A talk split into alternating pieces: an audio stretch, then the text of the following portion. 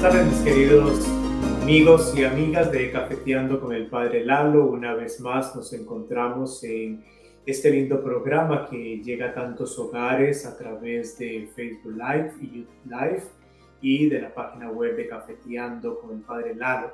Un saludo cordial, eh, siempre recordándoles con cariño a tanta gente que siempre manda sus mensajes y saludos y en especial aquellos que mandan su pregunta para poder tener entonces seguimiento de este programa dos veces al mes, un miércoles por medio, si así Dios lo permite. Entonces, el día de hoy nos encontramos con una pregunta bastante importante porque a veces desconocemos todo el contexto y nos dejamos confundir un poquito por lo que otras personas nos pueden decir. Pero antes de entrar a ello y de, no se me y de tomar el cafecito, vamos a ponernos en la presencia de Dios. En el nombre del Padre, del Hijo y del Espíritu Santo. Amén. Gracias Señor te damos por este hermoso día que nos regalas, agradecerte infinitamente por todas las cosas que nos das, los dones, las alegrías y también aquellas que no son tan buenas, que nos permiten crecer y recordar que siempre necesitamos de tu amor, de tu paciencia, de tu misericordia y sobre todo de tu ayuda, de tu sanación y de tu salvación.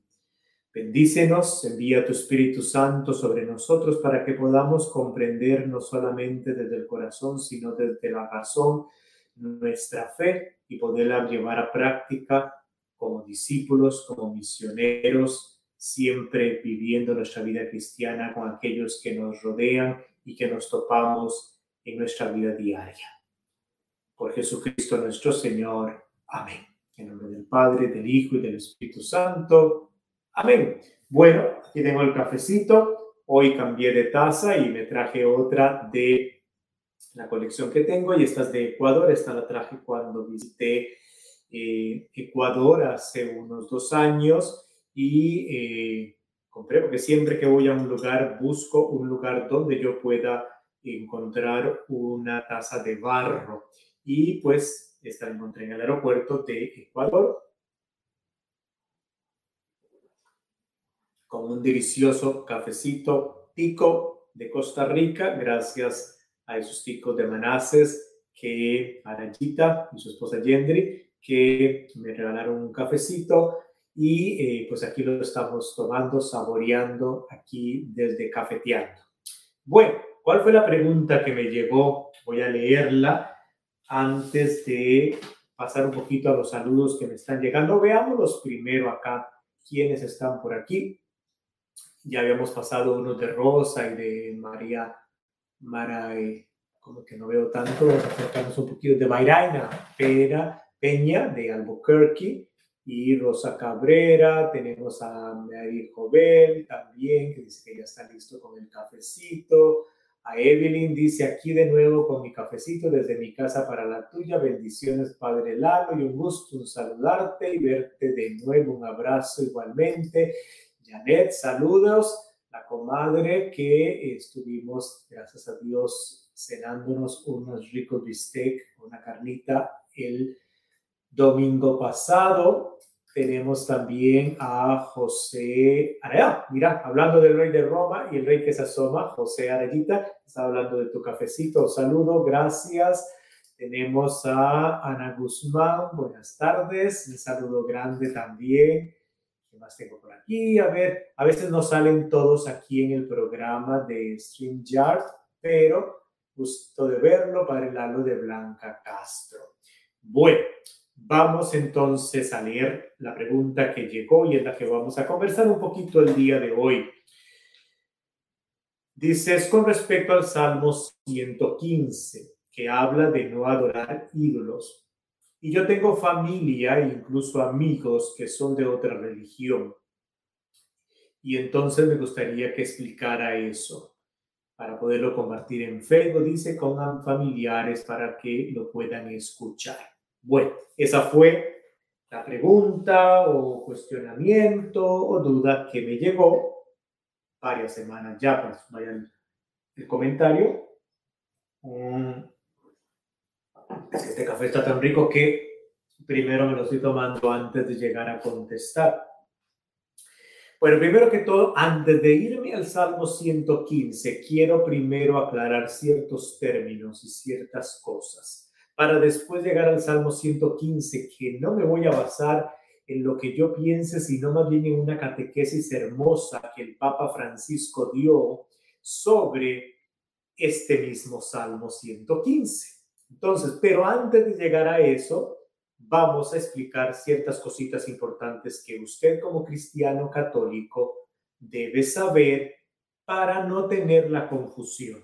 Entonces voy a bajarle volumen aquí a mi teléfono que oigo como una voz secundaria mía, un eco y eso no me gusta. Bueno, primero es, no adoramos imágenes ni ídolos. Nosotros, cristianos católicos, no adoramos, dentro de un ratito voy a explicar qué es adorar, no adoramos ni imágenes ni ídolos. ¿Ok? Eso hay que tenerlo en claro, bien acá entendidito. La segunda afirmación que tenemos que tener en cuenta es de que no tenemos que confundir entre lo que es un ídolo y lo que es una imagen. Son dos cosas distintas y a veces las identificamos como iguales y aquí es donde entramos en problema. Una cosa es un ídolo, otra cosa es una imagen. ¿Ok? Y la tercera, no tenemos ídolos los católicos, nosotros, tú y yo, en nuestras casas, en las iglesias, no son ídolos que tenemos, sino lo que tenemos son imágenes, ya sea en fotografía, en un icon o en una estatua, ya sea de bulto, como dicen los mexicanos, o ya sea en papel fotografía, tenemos imágenes no ídolos. ahí tengamos estas tres cositas primero. Dije, no adoramos imágenes ni ídolos. Segundo, no confundir, no identificar, no malentender lo que es un ídolo con lo que es una imagen. Y tercero, lo que tenemos los cristianos católicos en nuestras casas, en nuestras Biblias, libros, en nuestros carros, en nuestras iglesias, son imágenes, ya sean de bulto, de papel fotografía o icons, y no ídolos. Entonces, teniendo en cuenta esas tres cositas, ahora me voy a otros conceptos. ¿Qué significa un ídolo? ¿Qué significa una imagen? ¿Y qué significa adorar? Primero, un ídolo, voy a ir a lo que dice el diccionario, y aquí lo noté. Un ídolo, pues es una imagen usada como un objeto de adoración. Un ídolo es una imagen usada como un objeto de adoración. Es un falso Dios. Eso es lo que dice el diccionario de la Real Academia Española. Una imagen, según el diccionario, también dice que una imagen es una reproducción de la forma de una persona o de un objeto, o sea, una reproducción de objeto o cosa, es un duplicado óptico, es un complemento, es una reproducción representativa de un objeto. Esto es lo que dice el diccionario, que puede ser una estatua, que puede ser un icono, que puede ser una foto, eso es lo que es una imagen según el diccionario.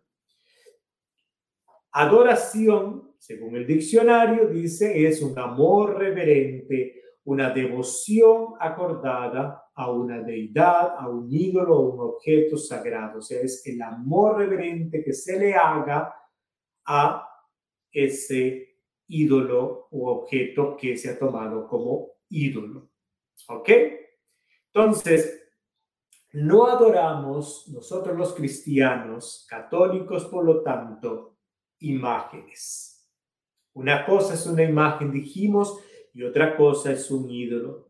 Porque adorar solamente adoramos a Dios.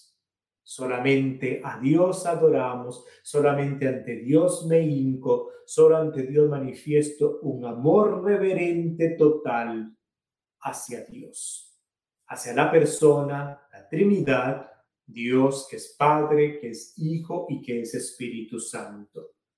Las imágenes se les respeta, es algo sagrado, pero no se le adora. Entonces aquí la gran confusión.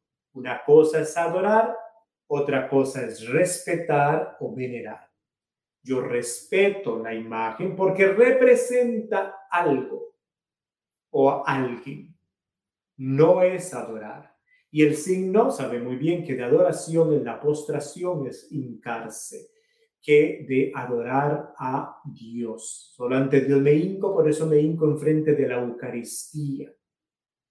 Entonces, tenemos que entender que si usted tiene una foto de un ser querido y ustedes en su casa, si yo les lanzo la pregunta, ¿tienes en tu casa o en tu billetera Muchos esposos tienen en su billetera la fotografía de su esposa ahí guardadita o sus esposas en su cartera la foto de su, de su esposo.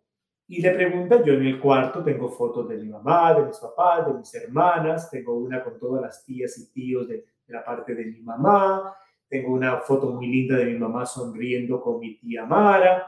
Entonces son fotos que tengo ahí de imágenes, las adoro yo, de adorarlas, no de quererlas, sino de adorarlas. No, yo no adoro esas imágenes, ¿eh? sino que tengo esas fotos ahí porque me recuerdan a esos seres queridos. Tengo la foto de mi abuelita, de abuelita Berta, la mamá de mi papá, la foto de mi abuelita Oristera, la mamá de mi papá y de mi abuelito Tino, el papá de mi mamá, que fueron muy queridos míos y los tengo ahí, pero me recuerdan a esos seres que fueron especiales en mi vida.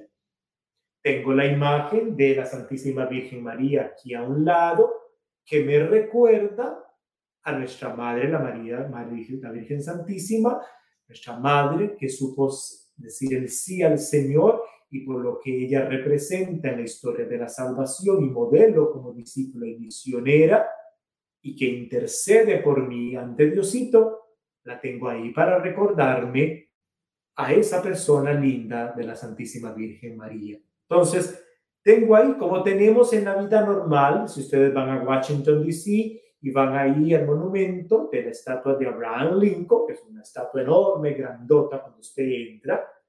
¿Adoramos esa estatua de Lincoln? No, la imagen está ahí para recordarnos lo que significa Abraham Lincoln para todo estadounidense. Tenemos una foto de Martin Luther King que representa también algo en la historia de Estados Unidos y sobre todo de la emancipación. Y cuando hablamos de adorar, estamos refiriéndonos a algo muy distinto, porque mantenemos la estatua ahí para recordarnos del gran hombre o mujer que fue, de su vida, de sus características, pero nunca para adorarlos sino que esa adoración solamente va hacia Dios.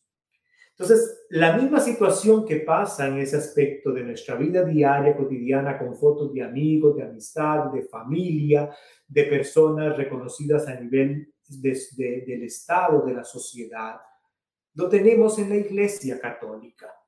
Tenemos estatuas de San Antonio de Padua, de San Martín de Porres, de la Santísima Virgen María las diferentes advocaciones, de Jesucristo como crucifijo, o del Espíritu Santo, o de San José, este que estamos en su año, para recordarnos, si son de Jesucristo, a recordarnos a Jesús recordarnos el Hijo de Dios, recordarnos el amor profundo que tuvo Dios de encarnarse en un ser humano, de dar la vida por nosotros, de estar cerca con nosotros, el Emanuel con nosotros. De los santos para recordarnos esa persona como modelo de su vida que tuvo y cómo me ayuda a mí al recordarle que si tengo una imagen de San Francisco de Asís, para querer yo ser un poquito como él, seguir los pasos de San Francisco que siguió a Jesucristo pero no es para adorar a San Francisco, no es para adorar a San Antonio, no es para adorar a la Virgen, ni es tampoco en el sentido de adorar esa estatua o esa foto, ese icon que está ahí. La foto representa a la otra persona. Si es una figura, una imagen, una imagen de Dios, obviamente, si yo me hinco, me estoy hincando no ante el pedazo de yeso, o el pedazo de cerámica o de madera que está hecha la estatua, sino me estoy hincando ante lo que esa imagen representa. Y eso es muy distinto, es muy distinto. Entonces, vamos a ir un poquito a la Sagrada Escritura, porque es a veces donde ahí está el hoyo, pero antes de eso, que en la segunda parte, cafecito.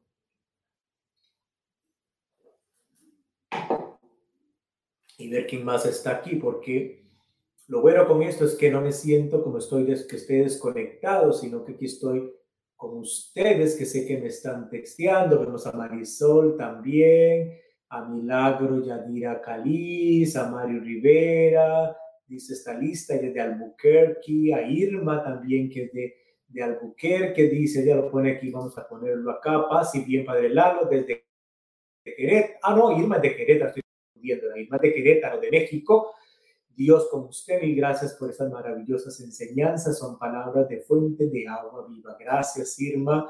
Tenemos a Patti, cursillista de la Arquidiócesis de Washington, que tengo tiempo de no verla, a ver cuándo se arriman por aquí. A ver, también tenemos acá a Daisy. Hola, Padre, un gusto poder verlo y saludarlo. Que Dios me lo bendiga a Juan Argueta, que es uno de los animadores de pequeñas comunidades de San Camilo, a Griselda Álvarez, a Licha Ramírez, ella está un poquito lejos, manda saludes, gracias, Graciela, a Gaby Díaz, también cursillista de la parroquia de San Judas, allá en la arquidiócesis de Washington. Ok, esas son las que me aparecen acá, porque como les digo, no me aparecen todas. Ah, tenemos aquí al compadre Dice, ah, no, fue al compadre, lo confundí con Will. Eh, Will es un querido amigo, un muchacho joven, muy bueno, y es hijo de Hermelinda. Saludes por allá. Bueno, entonces, ahora vamos a la segunda parte. Lo que dice el Éxodo, capítulo 20, versículo 4, es lo siguiente. No te harás escultura ni imagen alguna, ni de la que hay arriba en los cielos, ni de lo que hay abajo en la tierra, ni de lo que hay en las aguas debajo de la tierra.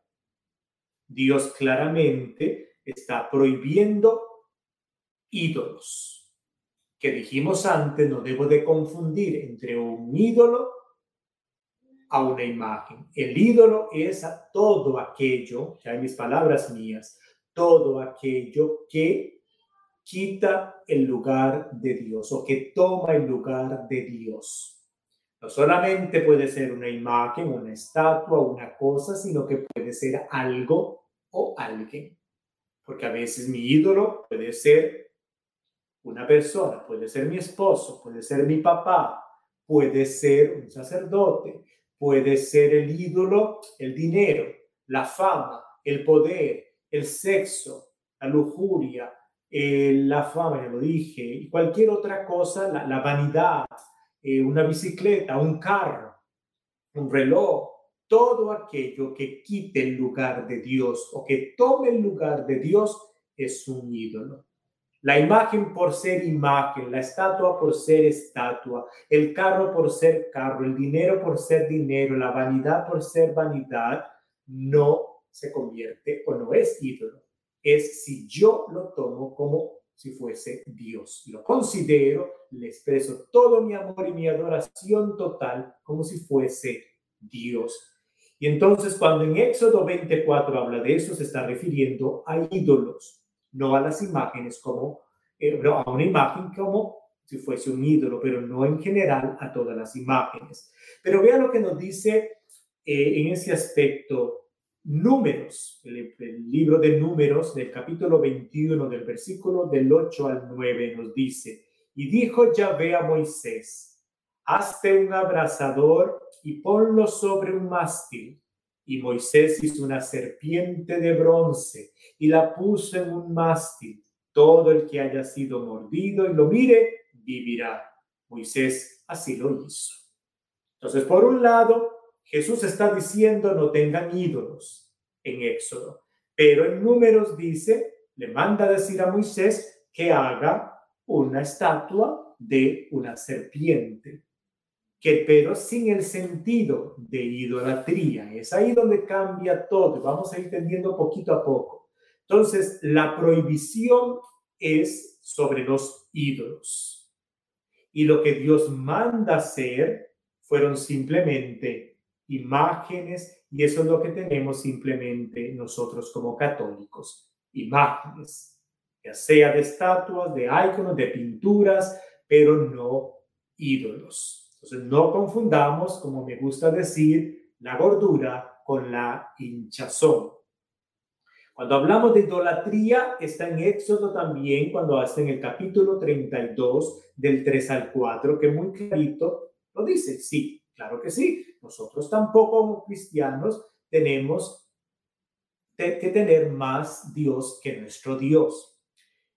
Y todo el pueblo, dice Éxodo 32, del 3 al 4, y todo el pueblo se quitó los pendientes de oro que llevaban las orejas y los entregó a Aarón quien aceptó la ofrenda, e hicieron un molde y fundió un becerro. Entonces ellos clamaron, este es tu Dios, oh Israel, el que te ha sacado de la tierra de Egipto. ¿Lo están viendo?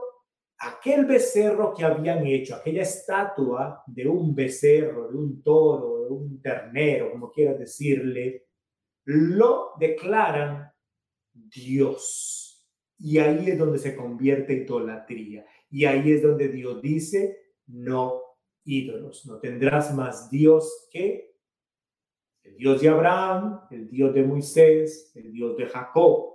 Cuando otra cosa toma el lugar de Dios, o yo lo convierto en, Dios, eso es lo que es idolatría y eso es lo que no es permitido, es lo que Dios prohíbe y obviamente no es bueno para nosotros. Entonces es la violación contra el primer mandamiento que dice, amarás a tu Dios con todo tu corazón, con toda tu fuente, con, con, todo tu, con toda tu mente, con todo tu alma, con todo tu ser, en una palabra.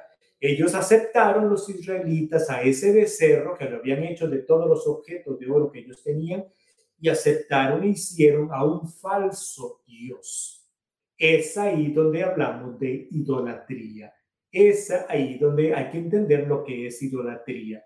Entonces, obviamente que si lo vemos, por ejemplo, con la construcción de imágenes, tenemos que también Dios mandó, como decíamos en números, que manda a Moisés a construir una serpiente de estatua, lo manda también en Éxodo 25, en el mismo libro de Éxodo, cuando dice, harán dos querubines de oro macizo, los harás en los dos extremos del propiciatorio Hace el primer querubín en un extremo y el segundo en el otro. Dios mismo le está hablando a Moisés, hagan dos querubines, dos ángeles, estatuas. Y lo dice también en Reyes, en el primer libro de Reyes, en el capítulo 6, versículo 23, otro ejemplo claro de esto, cuando dice que, a ver, a ver si me lo encuentro por acá, porque se me perdió un poquitico esa página. Ah, dice, hizo en él deber, deben de hacer, dice, dos querubines de acebuche de 10 codos de altura, que según algunos eh, interpretadores dicen que 10 codos es como 3 metros de alto, donde Jesús le pide que hagan en el templo de Salomón, que Dios manda hacer en eso, dice dos querubines de 3 metros de altura cada uno. Entonces, Diríamos que si lo entendiésemos como algunos cristianos no católicos nos quieren a veces decir, si entendiéramos entonces habría una contradicción con el mismo Dios, que nos dice por un lado, hagan imágenes y por otro lado que nos dijese que no las tengamos. Pero recordemos que no hay que confundir la gordura con la hinchazón. Una cosa es no tener ídolos, una cosa es idolatría y otra cosa es tener imágenes que nos recuerdan algo de otra persona o algo sobrenatural o algo que nos va a ayudar para esa relación con Dios, que es el único Dios muy distinto. Entonces, los católicos rezamos a la persona, no a las imágenes. Cuando tenemos una imagen de San Antonio de Padua o de la Virgen María, yo no le estoy rezando a esta estatua que está hecha de madera y vestida de tela, yo no le estoy rezando a ella. La imagen me ayuda para lo que la imagen, la estatua de María, representa, que es la Madre de Dios.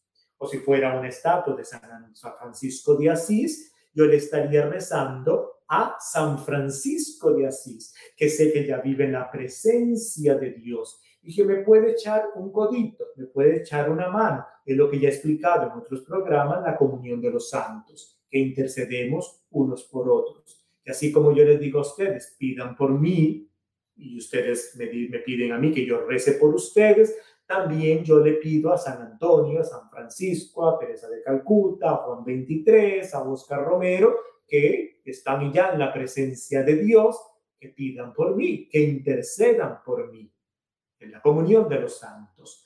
Entonces, nunca la oración, y esto nunca con mayúscula todas las cinco letras, nunca, nunca, y vuelvo a decir, nunca dirigimos la oración a la imagen, a la estatua o al, hay como pintura que se tenga, sino a la persona que representa, o a Dios, si es una imagen de Jesucristo, a Jesús, no al tuco de madera o estatua de madera. Es, se le respeta porque representa algo sagrado. Y cuando es bendecida, está bendita. Entonces se le trata con cariño, se le trata con respeto por lo que representa, pero no porque la imagen sea Dios sino por lo que representa. El mismo cariño con que usted cuida la foto que tiene de su mamá, que la tiene, no la tiene toda sucia, no la tiene en el suelo, sino que usted la pone en un retablo, en un frame, y ahí la tiene bonita, ahí en su cuarto o en la sala, ahí la tiene colgadita, por respeto, la tratas con cariño, esa foto de tu mamá, de tu abuelito, de tu tatarabuela, qué sé yo, y la tratas con respeto. De la misma forma, yo trato con respeto esta imagen porque representa a la Santísima Virgen María. Bueno, basta con ese punto para entrar con otra tacita último de trago de café, para entrar entonces al Salmo 115. Que como dije al inicio, me voy a referir a él con respecto a lo que nuestro querido Papa Francisco mm, explicó en una de sus audiencias reunida, voy a leer acá, fue en el Vaticano, se reunió, dio su catequesis, como él todos los miércoles, y las pueden ver las catequesis del Papa Juan Pablo II en la página de cafeteando con el Padre Lalo.com. Ahí todos los miércoles sale la, en la parte de leer o de ver, la catequesis del Papa de los miércoles. Y hubo un momento en que él habló, hizo una meditación con respecto al Salmo 115 ¿Cuál es el Salmo 115? Bueno, vamos a irnos por acá al Salmo 115 para que ya no tengan duda, porque si alguno por ahí no sabe cuál es, yo aquí voy a leer un pedacito, no todo, porque no tenemos toda la vida, pero sobre todo el pedacito que nos trae el tema de hoy. Vamos a ver, dijo un ciego y nunca vio. No por nosotros, Señor, no por nosotros, solo por tu nombre muestra tu gloria, por tu amor y tu fidelidad. ¿Por qué han de decir los paganos? ¿Dónde está su Dios? Nuestro Dios está en los cielos. Hace cuanto quiere. Sus ídolos son plata y oro, hechura de manos humanas tienen boca y no hablan, tienen ojos y no ven, tienen orejas y no oyen, tienen nariz y no huyen, tienen manos y no tocan, tienen pies y no andan, sus gargantas ni susurran, sean como ellos sus fabricantes, cuantos confían en ellos. Aquí está donde el cerdo torció el rabo, como dicen los mexicanos, cuantos confían en ellos. Israel, dice el Salmo del Salmo 115, Israel confía en el Señor, Él es tu ayuda y escudo. entonces es donde viene ahí, continúa todo el Salmo, pero ahí donde está, porque donde el Salmo en nuestras traducciones dice, como dice el Papa, las falsas esperanzas en los ídolos. Eso es lo que habla el Salmo 115, de poner, de confiar nuestra esperanza, nuestra confianza en los ídolos. Y ya expliqué que no hay que confundir ídolo con imagen. Si la imagen yo sí la convierto en un ídolo, ya eso es otra cosa. Pero la imagen por imagen es una imagen. Representa a alguien, no es un ídolo, al menos de que yo lo quiera hacer un ídolo. Pero el Papa se va más hondo porque el, Papa no se va a cuestiones de una estatua o una imagen, sino a aquellos ídolos que tenemos todos y que a veces hermanos cristianos no quieren hablar de eso o no se quieren fijar de eso. Y es donde realmente está la idolatría. Y el Papa cuenta dos, dos historias pequeñitas que yo quiero compartir con ustedes porque está muy bonito. Y es bonito cuando el Papa cuenta de su experiencia pastoral cuando él fue arzobispo en, en Buenos Aires, Argentina. Y dice, dice, ha contado, dice, contó una historia y dice así la historia, que una vez tenía que ir de una iglesia a otra iglesia y de camino había un parque, dice, con muchas pequeñas mesas donde estaban sentados los videntes, o sea, aquellos que leen las cartas o que leen las manos. Había muchos en la plaza, dice el Papa Francisco de Buenos Aires. Y allí había mucha gente, dice, incluso haciendo cola, haciendo fila. Y el Papa lanza la pregunta, dice, me hice la pregunta, ¿esto les da seguridad? Y el Papa dice, dice, voy a repetir exactamente, la seguridad de una, y dice él, permítame que use la palabra, la seguridad de una estupidez. Lo dijo el Papa. La gente haciendo fila para que le lean la mano, haciendo fila para que, y hermanos, lo sé por experiencia pastoral, que muchos de nuestros hermanos latinos, aquí en Estados Unidos y en otros países, porque somos, venimos de allá, pagamos, no solamente hacemos filas, sino que pagamos para que alguien me lea la mano, para que alguien me haga limpias, para que alguien me lea las cartas, para que alguien, pues ponen la esperanza y el Papa dice, eso es lo que es una estupidez. Eso es. Tú pagas, dice el Papa, para que te den una falsa esperanza. Lo que estás comprando son falsas esperanzas, dice el Papa dice el Papa, de la esperanza, de la gratitud que ha traído Jesucristo, la esperanza que solo Jesús ha dado, de esa no nos fiamos tanto, de esa no confiamos.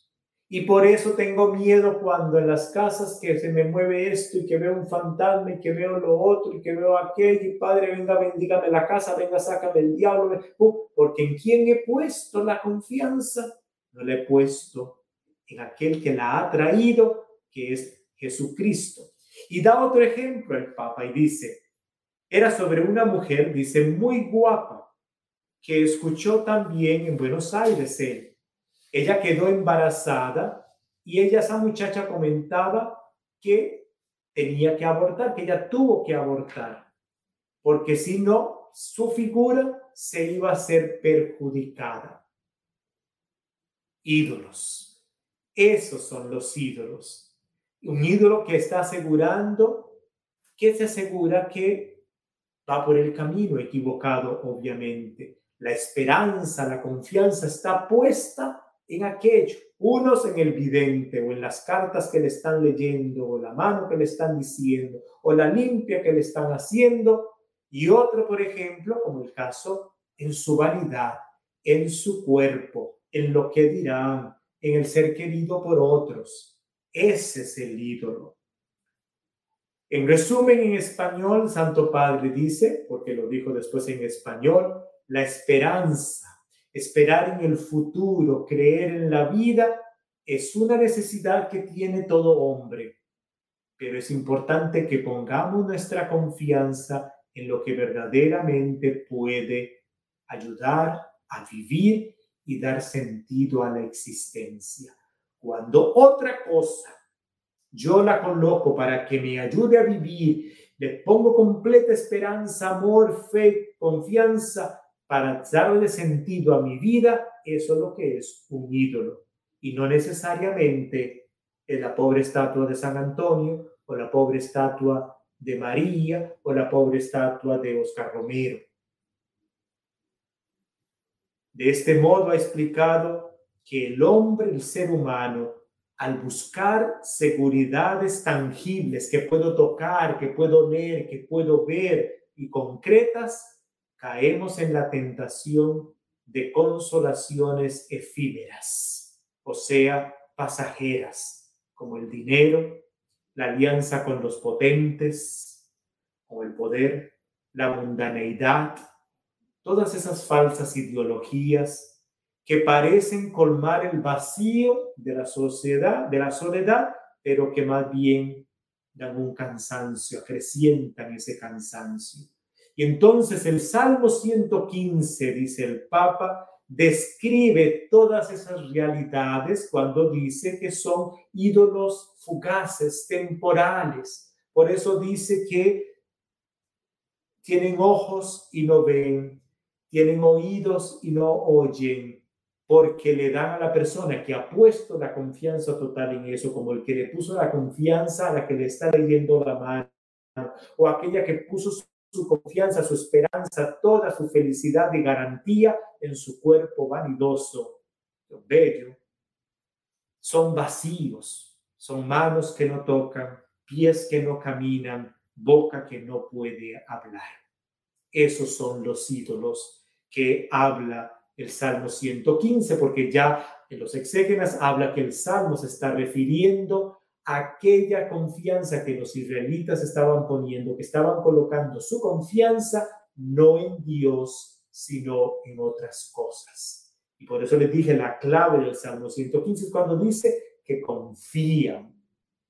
Si yo confío que esta taza es la que me va a dar la felicidad, aunque me da cierta felicidad cuando tomo el cafecito, pero no es Dios, yo no la considero Dios, de que esta es la que me va a dar la salvación, es la que me da la fortaleza, vida completa como Jesús que da vida total, el agua viva, el pan de vida, la taza es taza.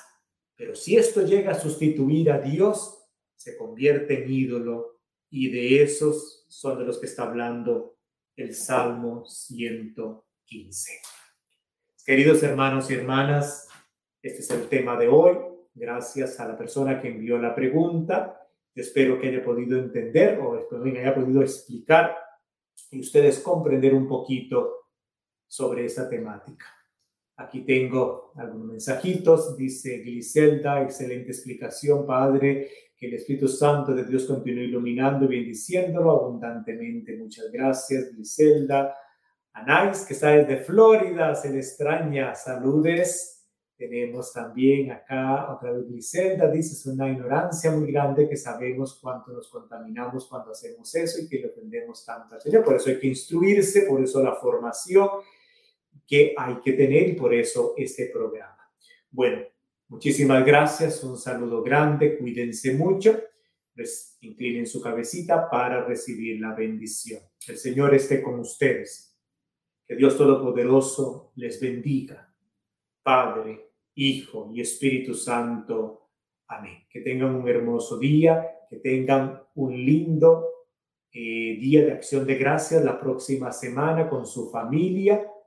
Que ojalá se convierta en un momento de oración antes de comer y comer y comer, de dar gracias a Dios por tantas cosas que han tenido durante este año especialmente en estos momentos difíciles todavía con la pandemia y a veces con la pérdida de algún ser querido de enfermedad. Agradecer a Dios por todo como Job en lo bueno y en las malas. Bendito sea Dios que nos permite un año más y que ustedes en familia puedan así acordarse de aquel al cual únicamente adoramos, que es Dios. Cuídense mucho, Dios me los bendiga, pórtense bien, que nada les cuesta y nos vemos en la próxima. Cuídense mucho.